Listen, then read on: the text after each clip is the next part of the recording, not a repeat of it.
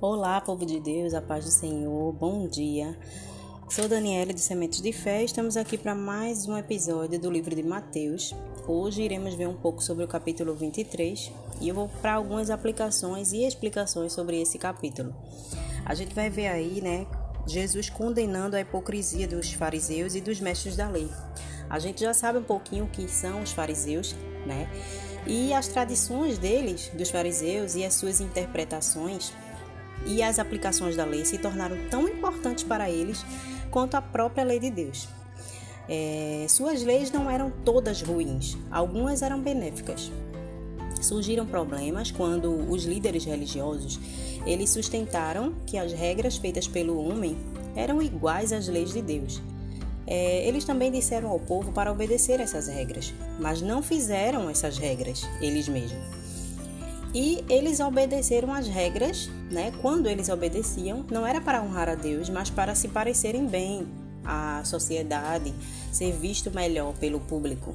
Né? Normalmente Jesus ele não condenava o que os fariseus ensinavam, mas o que eles eram. O que é que eles eram? Jesus chama eles aqui no verso 3 de hipócritas. Né? E eles pregavam algo, mas eles não faziam, eles não praticavam o que pregavam. É, eu pergunto para você: você já viu alguém assim? Pense nisso.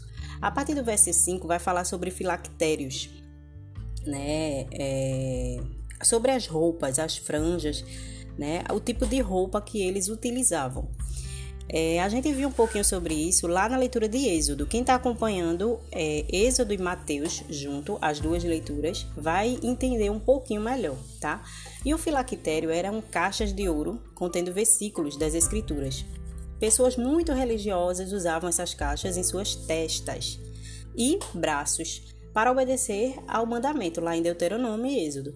Mas as caixas de oração foram feitas mais largas, e tornaram-se mais importantes pelo status que deram, é, mais importantes pelo status que eles deram do que pela verdade que elas continham, que era a palavra de Deus, né?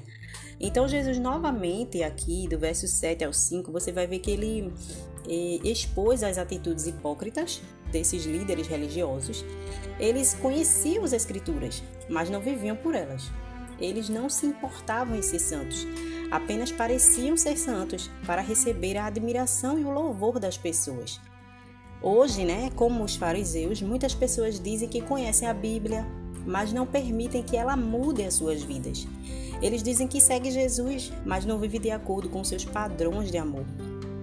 Devemos ter certeza de que nossas ações correspondem às nossas crenças. E a gente tem falado sobre isso na leitura anual né? A gente precisa se parecer mais com Jesus, a gente precisa ser semelhante a Ele. Somos filhos de Deus e irmãos de Jesus. Então, Ele é o nosso irmão mais velho, aquele que dá o exemplo, né? E as pessoas desejavam posições de liderança, não apenas nos negócios, mas também na igreja. A gente vê isso nos dias de hoje. E isso é muito perigoso. Quando o amor pela posição se torna mais forte do que a lealdade a Deus, a gente tá numa saia justa aí, né? E foi o que aconteceu com os escribas e os fariseus. Jesus condenou os líderes que servem a si mesmo em vez de se vir aos outros. E Jesus desafiou todas as normas da sociedade daquela época, porque para ele a grandeza vem de servir, dar-se para ajudar a Deus e aos outros. O serviço nos mantém cientes das nossas necessidades das necessidades no, nossa não, das necessidades dos outros e nos impede de nos concentrarmos apenas em nós mesmos. E Jesus veio como um servo. A gente vê isso em toda a passagem de Mateus, a gente tem visto isso, como Jesus veio. Ele veio para servir. E eu pergunto para você, que tipo de grandeza você busca hoje? Ser líder religioso em Jerusalém era muito diferente de ser pastor em uma sociedade secular de hoje. A história, a cultura e a vida diária de Israel giram em torno do seu relacionamento com Deus. E os líderes religiosos eram os mais conhecidos, os mais poderosos, as pessoas mais respeitadas de todos os líderes. E Jesus fez essas acusações pungentes porque a fome dos líderes por mais poder, mais dinheiro e status fez eles perderem de vista a Deus.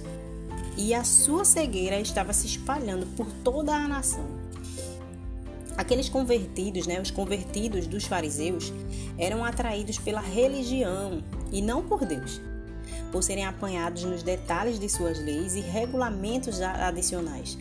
Eles perderam completamente a Deus, a quem as leis apontavam. Aquelas leis que eles liam e estudavam apontavam para Deus, apontavam para Jesus. E uma religião de obras pressiona as pessoas a superar as outras naquilo que sabem e fazem. Assim, um professor hipócrita provavelmente teria alunos ainda mais hipócritas.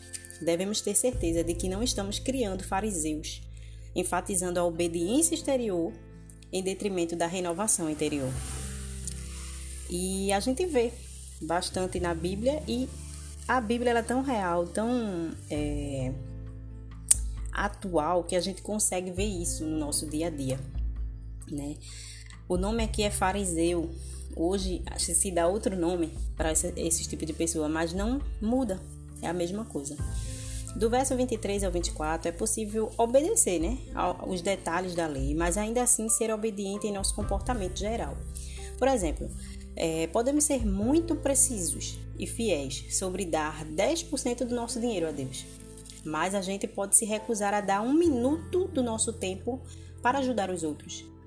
O dízimo ele é importante, mas dar o dízimo não nos isenta de cumprir as outras diretrizes de Deus. Tem pessoas que acham que só por dar oferta, dízimo na igreja já está fazendo muito, já está fazendo demais. Mas Deus tem muito mais para nos direcionar no nosso dia a dia. E os fariseus, é, aqui no verso 24, vai falar um pouco sobre é, ai de vocês, mestres da lei e fariseus hipócritas. Ele fala sobre o dízimo, né? E na parte B ele vai para é, ele diz aqui, ele diz aqui: vocês devem praticar estas coisas sem omitir aquelas. Guias cegos, vocês com um mosquito e engolem um camelo. Os fariseus, eles, para vocês terem uma ideia, ele, a água, é, eles coavam a água que eles bebiam para não engolir acidentalmente o um mosquito, um inseto impuro de acordo com a lei. Meticulosos com os detalhes da limpeza cerimonial, eles haviam perdido a perspectiva é, da pureza interior. Em essência, eles engoliriam um camelo e nem perceberiam. Era isso que Jesus estava falando. Eles eram cerimonial, cerimonialmente limpos por fora, mas tinham corações corrompidos.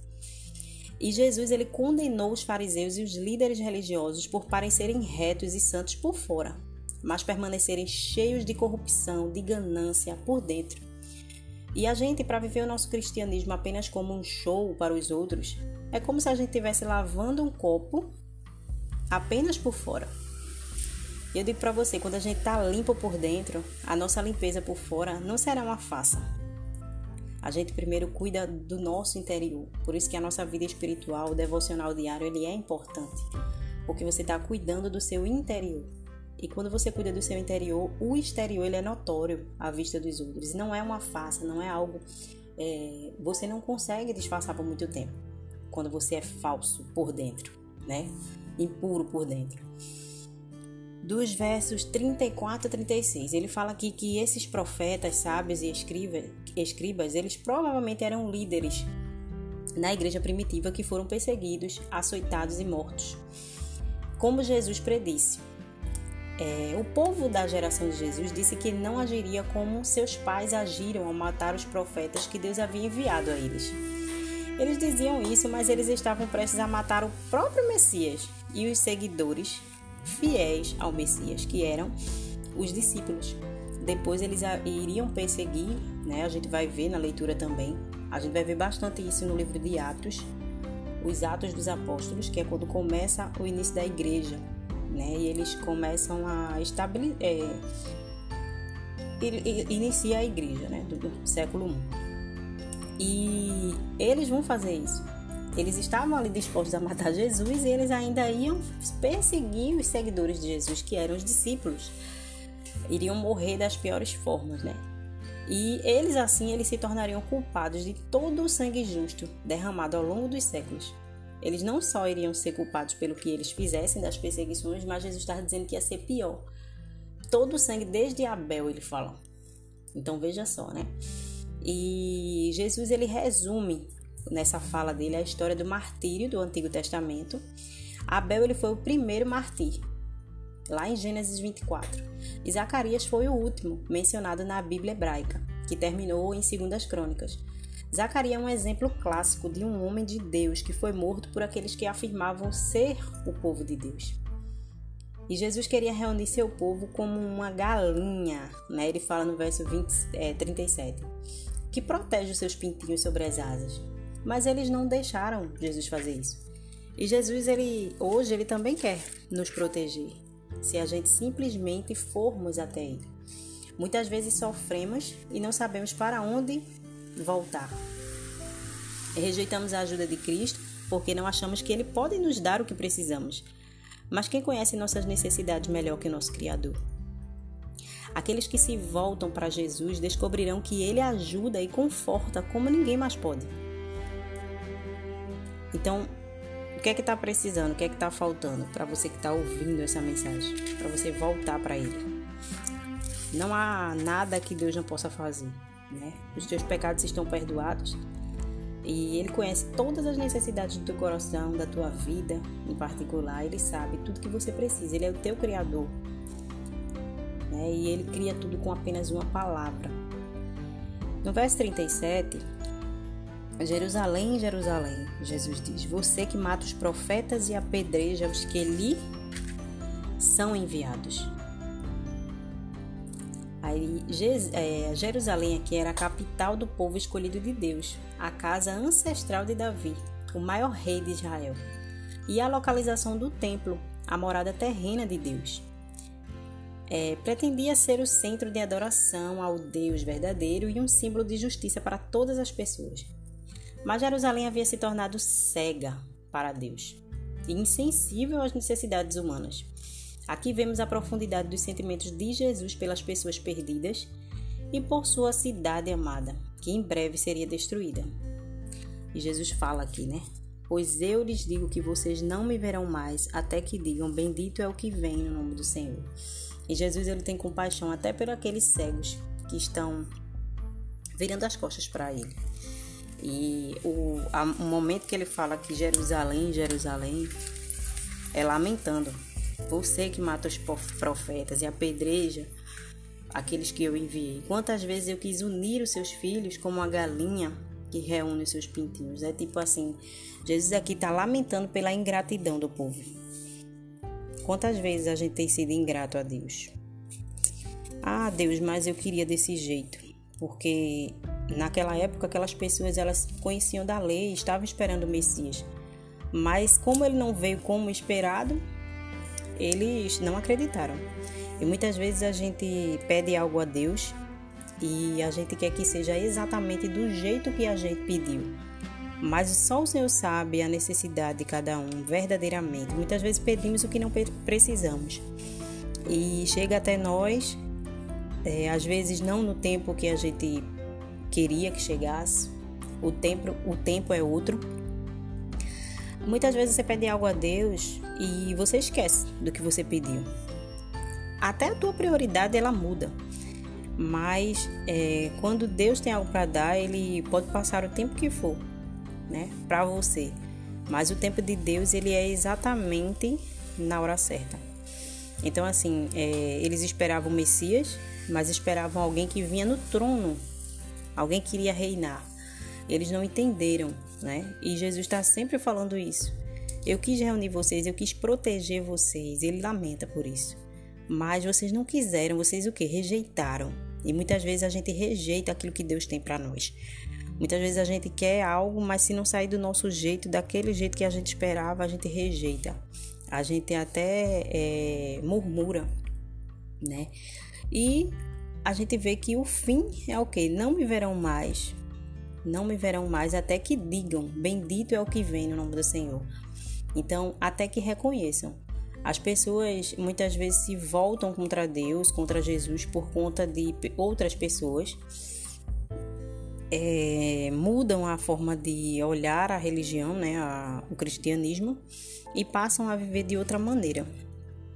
E o que Jesus está dizendo aqui é isso: vocês não me verão mais, não me verão mais, até que digam bendito, ou seja, até que se arrependam. Quando a gente reconhece quem Cristo é e que verdadeiramente ele sempre foi, e que nós e que, que estávamos errados. Então, quando a gente reconhece quem ele é e diz, né, bendito é o que vem em nome do Senhor, ou seja, confessa com a boca. Aí é quando Jesus ele aparece para nós, né? Não me verão mais até que digam. Então, quando a gente reconhece o Senhor, ele ele aparece novamente para gente. Jesus ele passa a reinar na nossa vida. A palavra de hoje foi esses ensinamentos, né? Tem muito mais, como eu falo. Como o tempo aqui é curto, é apenas uma reflexão para a nossa vida.